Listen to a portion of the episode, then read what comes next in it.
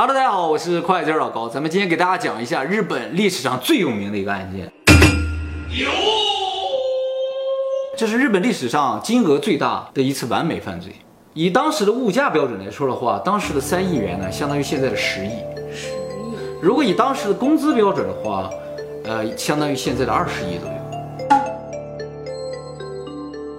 这个事情呢，发生在一九六八年，距今正好五十年。一九六八年十二月份的时候呢，呃，日本信托银行的一个支行的行长收到一封恐吓信啊。这个信上说，你明天呢，让你银行的一个女职员拿着三百万日元到我指定的地方去，你不去啊，我就把你家给炸了啊。那这个行长马上就报警，警察呢立刻部署了五十名警力啊，埋伏在这个他指定的地点周围。等到了第二天下午五点，嫌犯也没有出现啊，呃，这个警察就散了。呃，不负责任，是因为啊，呃，就在这一片儿周围有好几个银行，就收到这个恐吓信啊，在这一年就收到了快十次了，反正一没有一次实现的啊，所以警察也稍微有点懈怠。呃，结果四天之后啊，从这个日本信托银行的这个支店就开出一辆运钞车，车上呢载有三个保险箱，每个保险箱里有一亿日元，总共三亿日元啊。呃，就开往这个东芝的工厂，给工人呢发奖金。到年末了啊，在那个时候，日本发奖金啊，还都是发现金的。呃，要不是因为这个三亿元事件，可能现在也是在发现金的。是吗？啊，呃，原因呢，是因为日本是一个男权社会啊。以前呢，男的拿着工资回家，把这一摞钱往桌子上一拍。这个老婆孩子就很开心哦，这个老爸又拿钱回来了，我们家又能生活了啊！所以这个男人的地位是这样确立起来的，这跟远古的时候啊是一样的。远古的时候就是一个家庭里边的男人呢出去狩猎，晚上拿一头鹿说会啪一下扔在地上，这家里人都开心的啊。后来也就说，因为都走这个银行转账了，结果这个男人地位就越来越低了，就是老婆孩子不再感觉到说有这种冲击了，视觉冲击。啊，没觉得这个钱是老爸挣的，感觉好像是银银行发的。那以前抢钱岂不是很方便？啊，对对对，就是一到发工资的日子，现金肯定流通很多。据当事人回忆，就是开运钞车的人回忆，走到半道，突然发现啊，就后面有个警车在追他，就摩托车啊。然后呢，他就停下来了，他就摇下窗问说：“警察先生，怎么了？”这个警察就说了：“我们刚才收到线报啊，你们行长的家被人炸了，你这辆运钞车上也有炸弹，定时炸弹。”你们赶紧下来，我我再调查一下啊！这些人因为都是这个银行的嘛，他们都知道这个四天前的事儿，所以啊，赶紧就很配合的都下来了，下来而且躲得远远的。他说：“你们走远一点啊！”然后他就钻到车底下去了，把事先准备好了一个发烟筒啊，一拉开，噗，就就像烟花一样，你知道吗？啊，开始冒烟呢，他就喊：“要爆炸了，快跑！”这些人就玩命的跑啊，都跑到一个很远的地方在那张望。然后呢，这个人就马上上了这个运钞车，就把运钞车开走了。哦，据当时的目击者称，他们当时的唯一的感受就是这个警察真勇敢。结果过了一会儿，他们反应过来有点不对。首先呢，就是那冒烟的地方还在原地冒烟，车被开走了而已。再一个呢，就是看他那个摩托车啊，当时注意只是个白色摩托车，就以为是警车。仔细一看啊，不对，因为警车都是本田的摩托车。哦而他停的那辆丰田不是丰田，他停着辆是辆雅马哈的摩托车。哎呀，那不是做钢琴就是啊，对，什么都做了，马上就联系银行，银行就说没听说这事儿啊，糟了，赶紧报警。警察收到报警之后，二十分钟之内，全东京封锁了，就抓这个运钞车。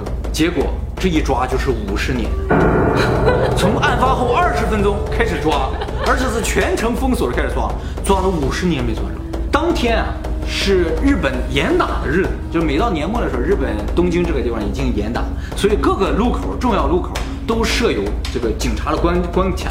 当时警察是比较乐观的，因为当天严打嘛，各个路口都有警察，所以他们觉得你往哪跑，你都是跑不掉的。哎，结果在任何路口都没有发现这个印钞车。然后第二天之后呢，就开始收回警力，开始重点调查这个案发现场附近。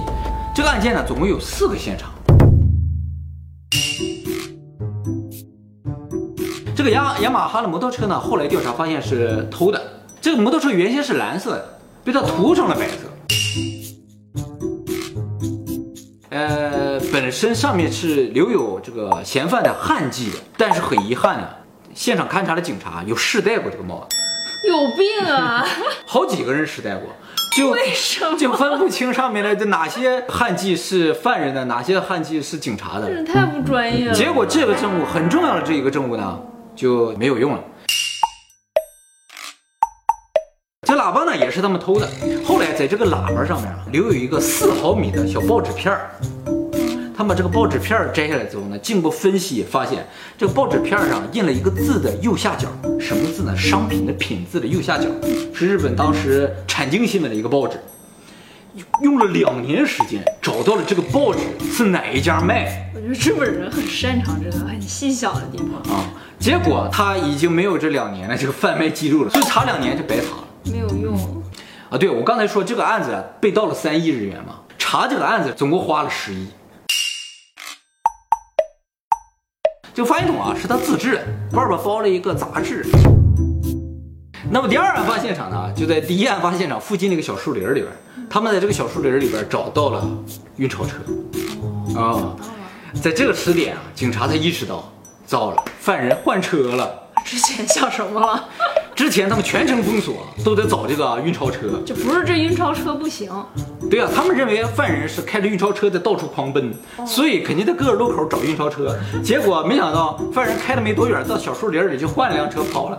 我觉得他们怀疑他没换车的一个重要原因，是因为他们觉得三亿元有点多，这可能三个保险箱啊不是那么容易换车。保险箱很重。对，能有多沉呢？三亿日元啊！就凭我的记忆了，啊，凭我的记忆，你的记忆一亿大概是十公斤左右。你有这记忆啊？嗯，三亿的话大概是三十公斤吧。你掂量过一亿呗？嗯，就是我那时候大概是一百公斤左右。你要是除一下算算，大概一亿是十公斤吧。你就吹吧。哎，我来查一查啊，一万日元是一一克，那一亿日元就是轻如鸿毛。那一亿日元就是十公斤。对呀、对的。他换了个什么车跑了呢？呃，据目击者称，说这个小树人啊，前两天停了一个蓝色的卡罗拉。第三案发现场呢，在附近一个高中的空地上，这个空地上发现了一辆绿色的卡罗拉。案发现场呢，是在附近一个小区的停车场里边，在这个小区的停车场里啊，发现了这辆深蓝色的卡罗拉。这个深蓝色的卡罗拉里边还真的有保险箱，所以顺序应该是这样的：他们呢开着运钞车到了小树林，换了蓝色的卡罗拉，开到了这个小区的停车场，然后又换成绿色的卡罗拉开出去了，到了那个高中附近停下来，他们再再怎么跑了就不知道哦。然后在同一个停车场里边还发现了三辆汽车和一辆摩托车，都是被盗的。这些被盗的车辆呢，都用布蒙着，但是蒙这个布的时候呢，需要打个结，打结的方式啊不一样。所以警察在这儿姑且判断这是个团伙作案。最神奇的是呢，他们发现啊一个被盗的车辆里边还有个女性的耳环，所以他们怀疑这个团伙里有个女的。四个案发现场总共留有一百二十多个证据，所以当初警察啊是非常乐观。恐吓信上面是贴有邮票的，而这个邮票啊是用唾液粘上去。他们就分析这个唾液啊，结果发现粘这个邮票的人是个 B 型血。这个恐吓信呢，有一半是手写的，有一半呢是把这个杂志上的字啊剪下来，抠了字，然后拼成一句拼上一句话这样的啊。这个抠下来的杂志呢，也和现场发现那个发烟筒包装的那个杂志啊一致。但是呢，总共呢用了两本杂志，一本呢叫《电波科学》，一本叫做《近代电影》。这两本杂志啊，又让警察混乱。电波科学啊是非常高度的科学杂志，近代电影啊属于女性杂志，属于给文艺青年看的一些杂志，那更加增强了这是一个团伙作案的这么一个可能性。好，那接下来就说都见过犯罪嫌疑人了，这人还抓不到，这就奇怪了啊。警察后来就找这四个见过嫌犯的这当现场的证人，据他们的简单的描述，再加上警察的一个猜测，因为啊，像这种作案这么这么流畅的啊，又倒车又什么的，肯定跟当地的暴走族是有关系。S 有几个点非常符合这个犯人。首先，S 非非常擅长开车和骑摩托车。再一个就是 S 的父亲呢是警察，他父亲就是骑白摩托车的，所以他非常熟悉白摩托车长什么样，上面都有什么，他非常知道。然后呢，这个 S 又是本地人，所以对本地的情况非常熟悉啊。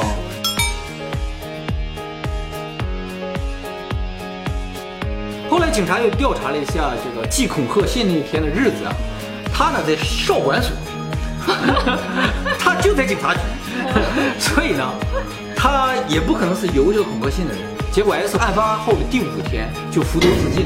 S 死了之后呢，警察呢就把这个在现场见过这个假警察的这四个运钞车上的人叫去参加他的葬礼，在他葬礼上去看看是不是他。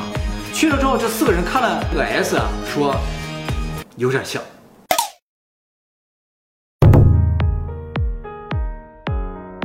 在这个时候呢，警察才发现，他们一直怀疑的这个女的其实是个男的，因为 S 啊是个同性恋，他这个女朋友是个男的，他也是戴耳环的，所以警察突然反应过来，车上这个耳环不是个女的，是个男的。然后后来警察查他的血型，发现他是 B 型血。警察也没有直接证据能证明 K 跟这个干案子有什么关系，所以一直不能把他逮捕。结果一年后，这个 K 啊就出国了，到国外去了之后呢，又开了一个同性恋酒吧。过了几年又回到日本，又买了好几套豪宅。这样警察又盯上这个 K 了，完了就问这个 K，这个 K 说我在外边找了个干爹，老有钱了。这个案子总共有十一万个嫌疑人，十一万啊！十一万。他呀是所有特征最符合的一个，他呢长得也像，血型还是 B 型，还是一个司机，而且说话的方式和写信的那个用词儿都一样。警察怕他跑了，马上就把他逮捕，就开了记者发布会，就说啊我们已经找到犯罪嫌疑人了什么的。结果呢这个记者招待会被一个公司看到了，而这个公司啊给出一个证明，就证明这个人当天在他公司面试。后来警察也发现，这个人也确实没有发家致富，也没有钱，也没有什么，很多地方有点不符合，呃，也承认了错误啊，这个人抓错了，给他放了。虽然给他放了，但是呢，这个人呢受到了很大的打击，丢了工作，而且妻离子散。二零零八年的时候自杀，结果这个人就成为这个案件最大的受害者。由于这个事情嘛，后来警察也不敢轻易怀疑谁，调查啊也不是那么好查了，反找正到证据再抓人啊！反正那个时候也没有什么 DNA 了，要有 DNA 的话，可能化验一下 DNA，呃，就就对上了嘛，是吧？结果也没有。那么这个事情彻底结束之后呢，蹦出一伙人都自称说，我就是当初抢这个钱的人，哦、但是后来都在警察的调查之中呢，被证明都是假的，因为当时这三个保险柜里啊，除了钱和发奖金的信封之外，还放了些其他的东西，而这个东西只有犯罪嫌疑人才知道。而且再一个就是，这个他去点着点着这个发音筒冒烟的时候，因为这个发音筒出了故障没点着，他用了一个极为特殊的方法把它点着的。就是后来警察在调查这发音筒的时候发现，那么用了什么方法把它点着了？去问这几个人，这个几个人也没答上来。后来这个事情呢，也被拍成了电影、电视剧，写成小说。呃，这个事情里边呢，这个没有人人员伤亡，虽然因为警察的误查造成一个人自杀，但是呢，案件直接导致人员伤亡是没有的。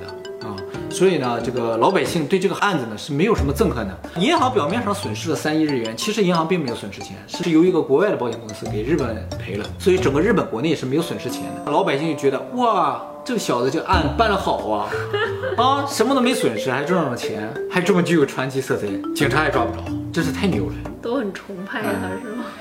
三亿啊！你说这钱都哪去了？你没发现我很有钱吗？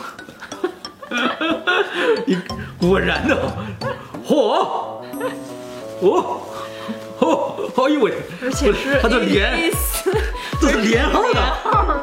连号的，很漏呀！